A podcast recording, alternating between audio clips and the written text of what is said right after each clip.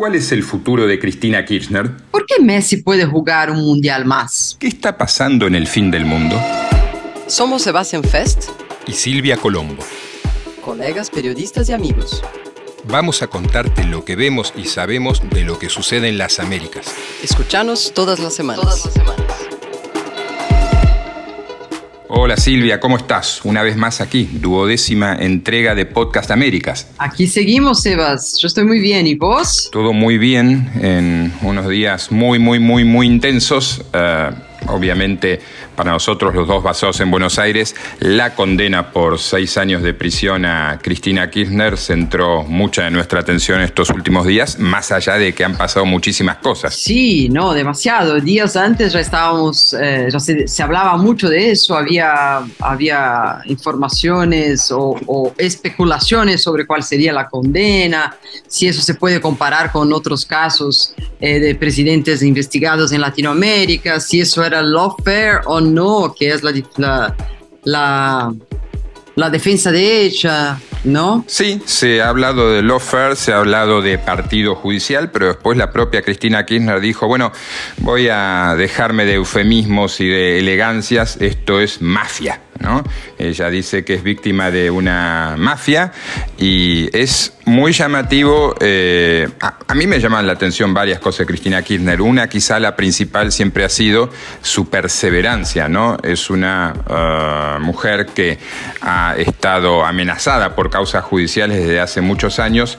Tuvo la oportunidad de vivir fuera del país eh, y, no, la, no la utilizó, no la aprovechó y ella hace gala de eso, ha dicho en este discurso de casi una hora después de la condena eh, que ella vive acá y va a seguir acá y es más, eh, en un final furioso de ese alegato desde su despacho del Senado, dijo que no va a ser candidata a nada el año próximo, ni a presidenta, ni a senadora, ni a diputada, y que se va a volver a su casa eh, como, como, como si nada, ¿no? Como siempre estuvo. Claro, tratándose de Cristina Kirchner es imposible volver como si nada. claro, claro. E incluso dijo que se dejaría ser presa después del 10 de diciembre, que es cuando termina su mandato, ¿no? A mí, a mí me llamó la atención, eh, no sé si ella esperaba eso también o si, está, si estaba plantando para que eso ocurriera eh, que no hubo mucha eh, solidaridad internacional, ¿no? Eh, cuando salió su, su, pedido de condena, del, la del fiscal Diego Luciani, pidiendo 12 años de, cárcel para ella, al día siguiente o dos días después, no me acuerdo cuánto tiempo, salió una carta firmada por presidentes de algunos países de la región, ¿no? Me acuerdo que Chile no, no la firmó, pero sí Petro, bueno, presidentes de, izquierda de la región. Y, esta vez no, no, no, no solo no fue muy, mucha gente a apoyarla ahí delante del Senado, delante de Comodoro Pi, donde ocurrió el, juicio, eh, la, la, lectura de la condena, como también no, fue eh, no, no fueron muchos... Eh, no hubo muchas voces de afuera respaldándola. Y no sé si ella no estaba esperando eso. Me, hizo acordar un poco de esta reacción que tuvo Bolsonaro después de la derrota, ¿no? De quedarse quieto, medio esperando. No, pero va a venir un montón de gente diciendo que yo tengo la razón. van a venir otros organismos, otros presidentes, mucha gente, y al final eh, el tipo se quedó solo, está solo. No sé si, si tiene algún paralelo con lo que está pasando a Cristina. Bueno, es, interesante ¿no? lo, que, lo que estás planteando. Uh, yo creo que efectivamente ella esperaba otro tipo de solidaridad internacional. Recordemos que ya en su momento, con la acusación de los fiscales que pedían 12 años de prisión, finalmente eh, son seis, no reaccionó como ella esperaba, por ejemplo, Luis Ignacio Lula da Silva. ¿no? No, no, no, no se metió en el tema durante la campaña electoral que lo llevó finalmente a la presidencia de Brasil por tercera vez por un margen muy, pero muy ajustado. Y Además de la solidaridad internacional que quizás no tuvo el volumen que, ella esperaba, sin duda no lo tuvo, tampoco eh, fue del todo sólida la solidaridad local. Es decir, el presidente Alberto Fernández, que es cierto que está en Uruguay, tardó bastante en reaccionar eh, luego lo hizo, bueno, con un largo hilo donde eh, mostraba sus dotes de profesor de Derecho, por decirlo de alguna manera. Sergio Massa, que es el superministro argentino, mandó un tuit muy eh, extraño eh, y, en definitiva una gran parte del peronismo, los poderosos gobernadores, no, no, no, no reaccionó y las manifestaciones en las calles no tuvieron el volumen que seguramente habrían tenido hace, hace un tiempo.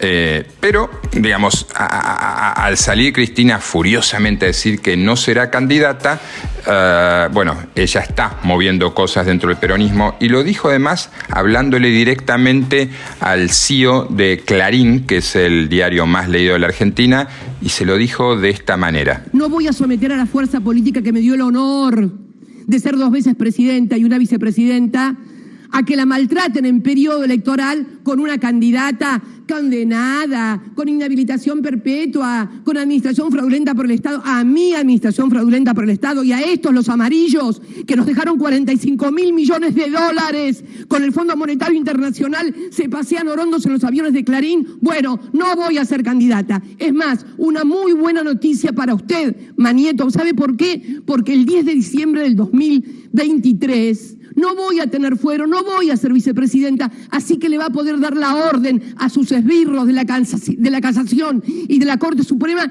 que me metan presa.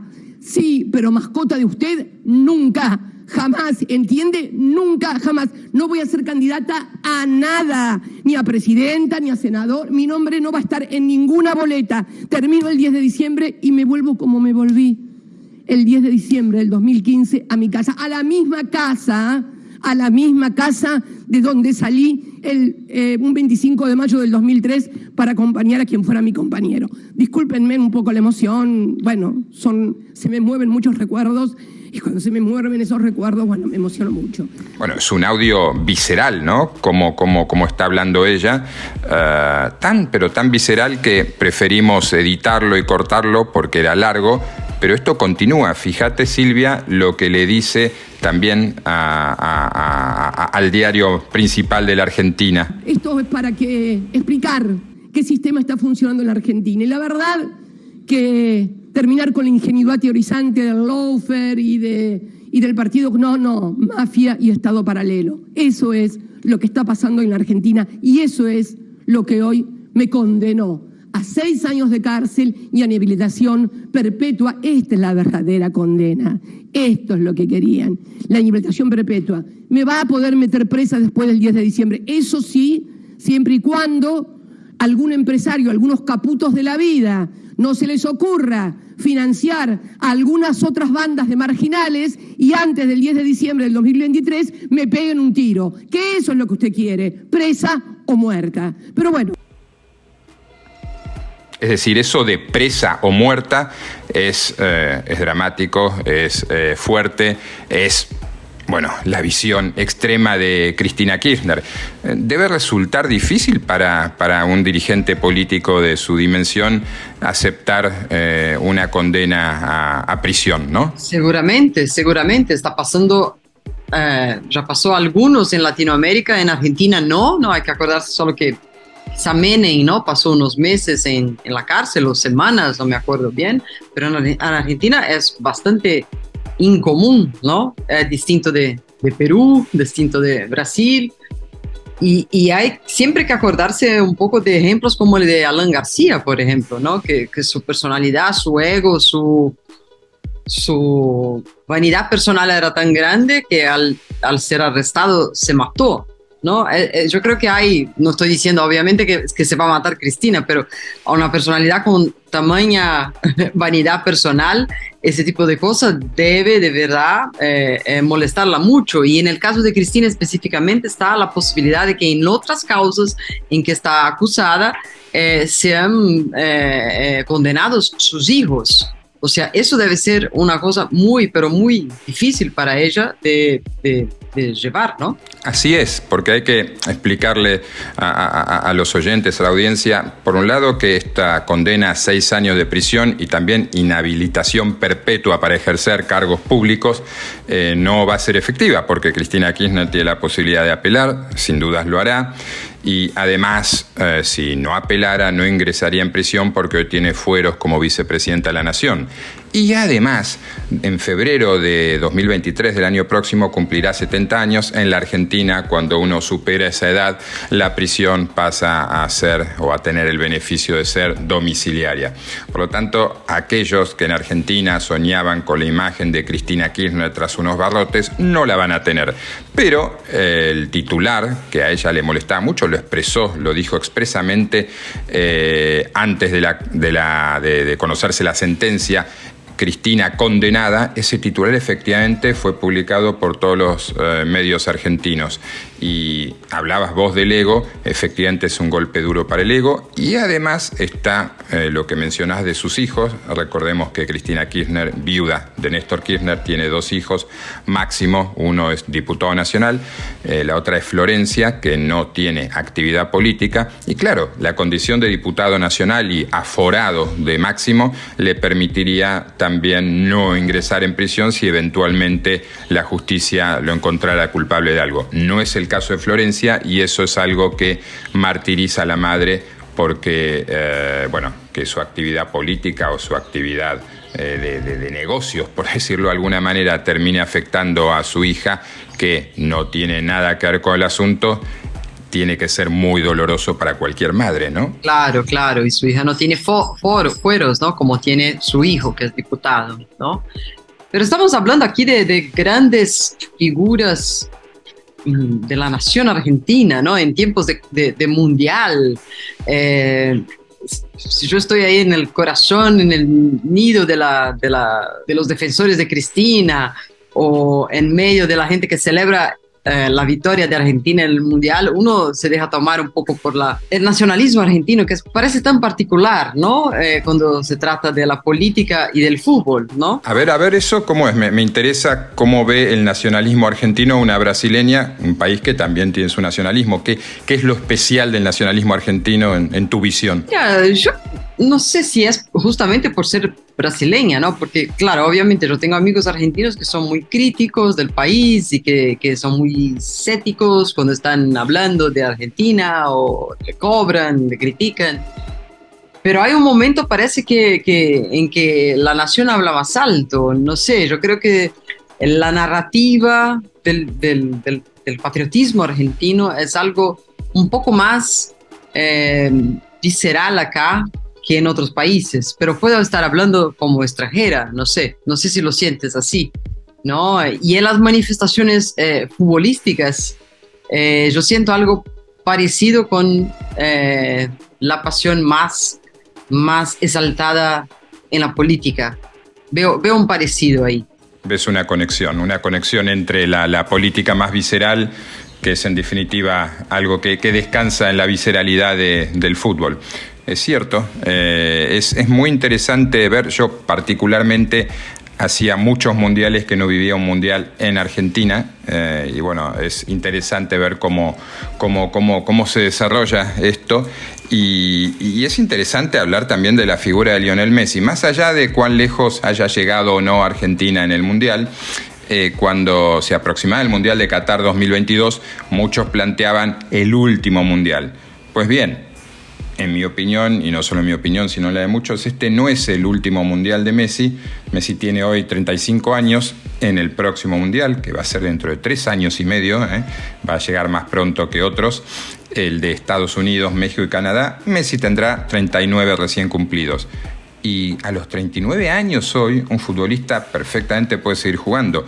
Sobre todo un Messi que se ha reconfigurado como jugador, que ya no es aquel eh, jugador de los arranques explosivos que se llevaba a ocho rivales por delante hasta meter el gol. Hoy Messi es más cerebral, más eh, medido en sus actos, pero tremendamente letal en, su visión y en su uh, sentido de equipo. Por lo tanto, ese nuevo Messi, esta nueva versión de Messi, perfectamente podría funcionar en un mundial como el de Estados Unidos, un país al que además tanto él como su mujer Antonella quieren ir, quieren vivir alguna vez en Estados Unidos, específicamente en Miami. Claro, claro. Y sí, ahí uno, uno se acuerda un poco, porque yo viví en Argentina también hace, no sé, 10 años atrás, y, eh, bueno, viví, volví y, volví algunos años después, pero solo para comentar que el sentimiento con, de los argentinos con relación a Messi era muy distinto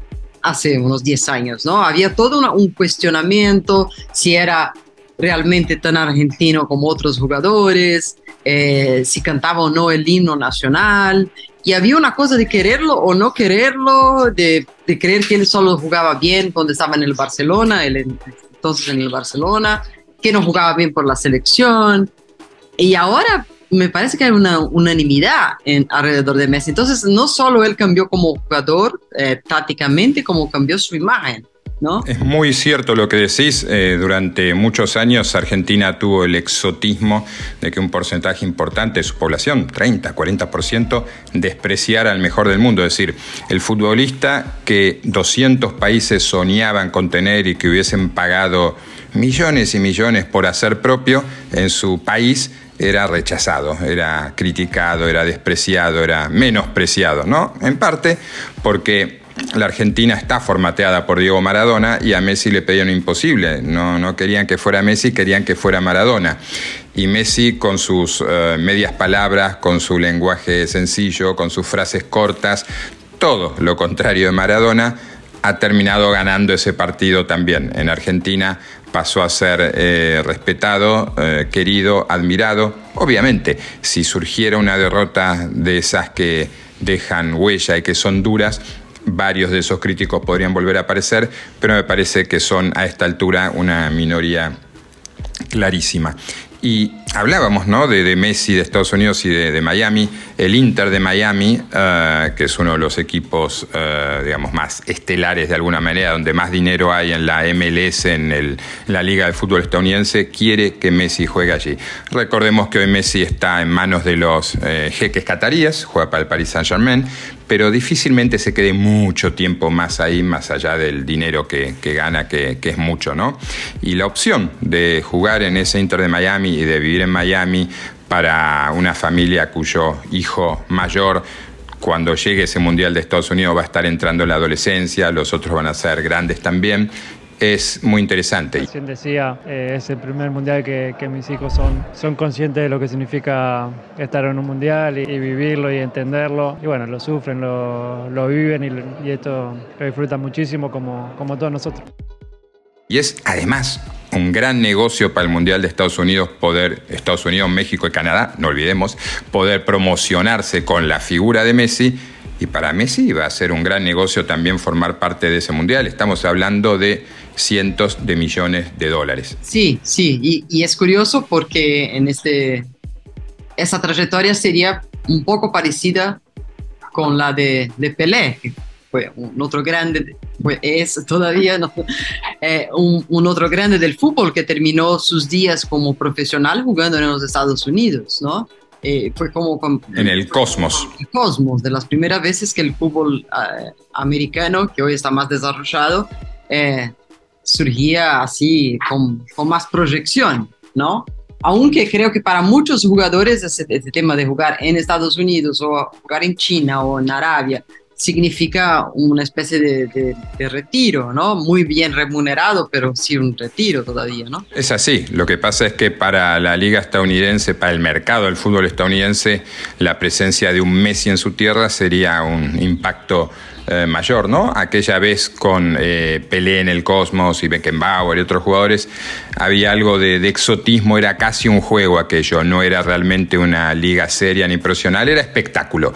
Eh, esto que vive hoy los Estados Unidos es una liga profesional que ha pasado en tiempo atrás de incorporar jugadores casi retirados y veteranos a incorporar también muchos jóvenes, ¿no? El nivel se ha ido elevando y creo que Messi en el final de su carrera se va a dar el gusto de vivir un par de años en Miami y disfrutar y también de encontrar la manera de jugar un tiempito en Newell's Old Boys, que es el equipo de, su corazón. Pero bueno, para eso falta, falta Newell's Old Boys en, Rosario, ¿no? Pues eso falta, falta un tiempo. Sí, sí, los rosarinos eh, esperan eso, ¿no? De hecho, cuando, cuando Messi cambió del Barcelona al, al PSG, se prendió una, una llama de esperanza, pero no, era todavía temprano.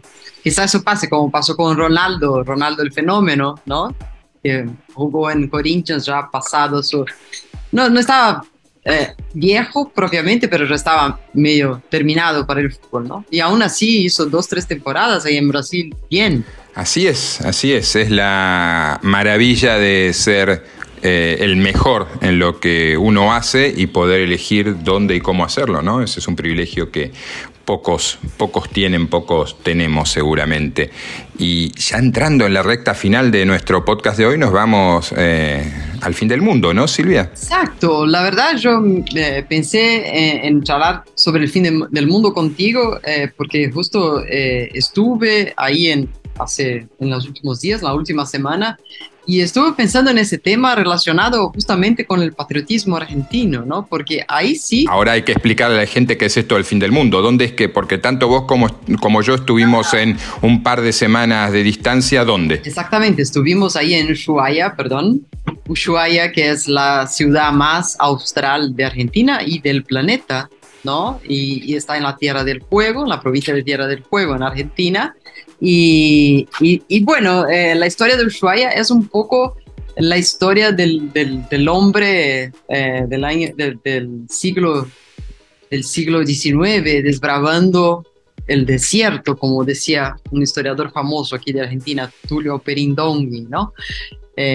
la idea de que el, el, hombre europeo dicho civilizado podría llegar lo más lejos posible y llevar la razón hasta su última frontera, ¿no? Y fue un poco con ese espíritu que en ese entonces, cuando Ushuaia fue, fue fundada por el hombre blanco eh, de, la, de la ciudad, eh, se inició una colonización por medio de una, un penal, ¿no? Se empezó a llevar presos eh, condenados desde Buenos Aires hasta allá. Y después, más recién, más recientemente, eh, Ushuaia pasó también a ser una zona franca industrial. O sea, muchas industrias fueron estimuladas a ir a llevar sus, sus, sus plantas ahí y, construir, y, fabricar cosas ahí. O sea, es una, una, especie medio rara de colonización, pero efectiva. Hoy Ushuaia, o Ushuaia, como dicen muchos, como creo que se dice correctamente, eh, tiene casi 100.000 habitantes, una población local y muchos turistas, ¿no? Es así, es eh, Tierra del Fuego, efectivamente el fin del mundo. La etiqueta de fin del mundo es muy productiva y muy rendidora en términos eh, turísticos. Es interesante lo que planteas de cómo se constituyó una sociedad a partir de eh, presos. Me hace acordar, por ejemplo, al caso de Australia, ¿no? Esto es, es, es, algo que ha sucedido en más de, de una ocasión. Em, y, y, es fascinante lo que está pasando ahí en el sur porque Tierra del Fuego, Ushuaia, es también una puerta a la Antártida, es también un lugar de eh, tensiones geopolíticas porque no están muy lejos las Islas Malvinas. De hecho, eh, Argentina tiene esta provincia de Tierra del Fuego denominada oficialmente como provincia de Tierra del Fuego, Antártida e Islas del Atlántico Sur tres partes que conforman una provincia, una parte es real, por decirlo de alguna manera, que es la provincia de, Tierra del Fuego en sí. Antártida es un territorio con eh, los reclamos de soberanía congelados, y nunca mejor dicho. Por lo tanto, plantear que ese territorio antártico, que es internacional, forma parte de la provincia, no deja de ser una expresión de deseos y Malvinas o Islas del Atlántico Sur, bueno, qué decir, ¿no? Hubo hace 40 años una guerra ahí que la Argentina eh, perdió y por lo tanto no tiene ningún control la provincia de Tierra del Fuego sobre las Islas Malvinas que están bajo eh, dominio británico. Pero al mismo tiempo, eh, y vos mencionabas antes lo de la ciudad más austral del mundo, el caso de Ushuaia, se han dado en los últimos años situaciones interesantes, por ejemplo, con Chile. ¿no? recordemos que Tierra del Fuego es una isla muy grande que está compartida en mitades por Argentina y por Chile y Ushuaia mira al mar y cuando uno mira al mar lo que ve del otro lado es Chile, es la isla Navarino. Y en esa isla eh, Navarino hay un pequeño poblado, 5.000 habitantes, que se llama Puerto Williams, que históricamente eh, Chile lo consideró eso, un poblado. Pues bien, hace tres años se cambiaron los reglamentos en Chile para poder considerar ciudad también a un asentamiento humano por debajo de los 10.000 habitantes. Y ahí Puerto Williams empezó a promocionarse como ella, la ciudad más austral del mundo, porque está unos pocos kilómetros más al sur que Ushuaia. Eh, hemos hablado de esto, por ejemplo, con el gobernador de Tierra del Fuego, Gustavo Melela, que eh, tiene eh, un gran reconocimiento hacia lo que está haciendo Chile, con un gran desarrollo estratégico, pero al mismo tiempo dice no estar preocupado por el asunto de Puerto Williams. Todos sabemos que, a ver, la mirada del mundo está puesta en Ushuaia, no en Puerto Williams. Es real.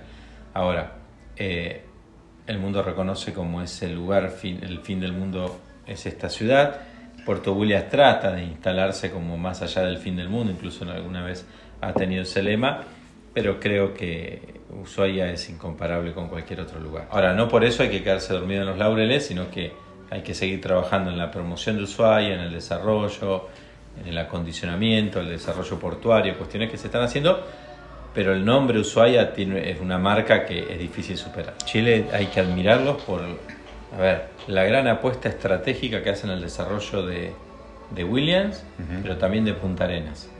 Ellos lo tienen muy claro como el lugar de puerta de entrada a la Antártida, lo tienen muy claro una cuestión geopolítica y lo tienen muy claro con todo lo que tenga que ver con el abastecimiento antártico, ¿no? como polo logístico antártico. Eso hay que admirarlos. La verdad que la, inversión chilena eh, eh, hay que admirarlo. Argentina cuesta muchísimo por ese centralismo porteño que hay, cuesta mucho que entienda, ¿no? Pero se viene trabajando igual mucho, se viene trabajando en la ampliación del muelle de Ushuaia, en el polo logístico antártico, también el abastecimiento antártico. Argentina tiene condiciones mucho más favorables que Chile. Sí, dice Melela, la marca Ushuaia es muy fuerte, ¿no? El fin del mundo somos nosotros, o como nos gusta también decir, dice, el principio del mundo. Qué lugar interesante, Silvia, ¿no? Es eh, para ir en primavera, verano y si tenés suerte y mucho dinero también tomarte un crucero a la Antártida. Sí, sí, no, se ve que ya, ya, es un lugar, eh, además de estar consolidado con esta, este rótulo, ¿no? El, el fin del mundo, la ciudad del fin del mundo. Es difícil, me parece que que Puerto Williams eh, eh, logre eh, robar o tener este, este, este, este rótulo. Más allá de eso, es un lugar consolidado entre turistas que buscan ese tipo de, experiencia, ¿no? De, conocer la Antártida, de conocer el lugar más austral del mundo, caminar ahí, hay nieve casi todo el, todo el año, aunque sí hay un tema ahí con el calentamiento global, ¿no? Uno ve que hay menos nieve que en el pasado, eh, pero sí, ya hay un público fiel, yo diría, eh, de americanos, de europeos, que, que, ya incluyen a, Ushuaia, ¿no? Entonces, sí, es un lugar que vale mucho la pena ver. Y no quería dejar de mencionar que Ushuaia, aparte de eso, está trabando una lucha ahí eh, con relación a muchas otras muchos otros puntos de la, de la, Antártida, de la Patagonia argentina y chilena con relación a las salmoneras, ¿no? Logró impedir que se críe el salmón artificial ahí. Entonces hay muchas cosas interesantes que conocer eh, en el fin del mundo argentino. Sí, esto que menciona de los salmones también lo hablamos con el gobernador. La explicación que da es, a mí me parece, eh, cristalina, muy clara. ¿Por qué fue la decisión? Primero para proteger la, la calidad de nuestras aguas, que no tengan riesgo. Segundo que nosotros tenemos producción natural de mejillones, unos mejillones más importantes en tamaño y calidad del mundo y de centolla. Entonces, esos son nuestros productos naturales, esos son nuestros recursos naturales. La ley de prohibición de la producción de salmones en aguas del canal de Beagle o en aguas de lagunas o ríos nuestros, tiene que ver con esa protección.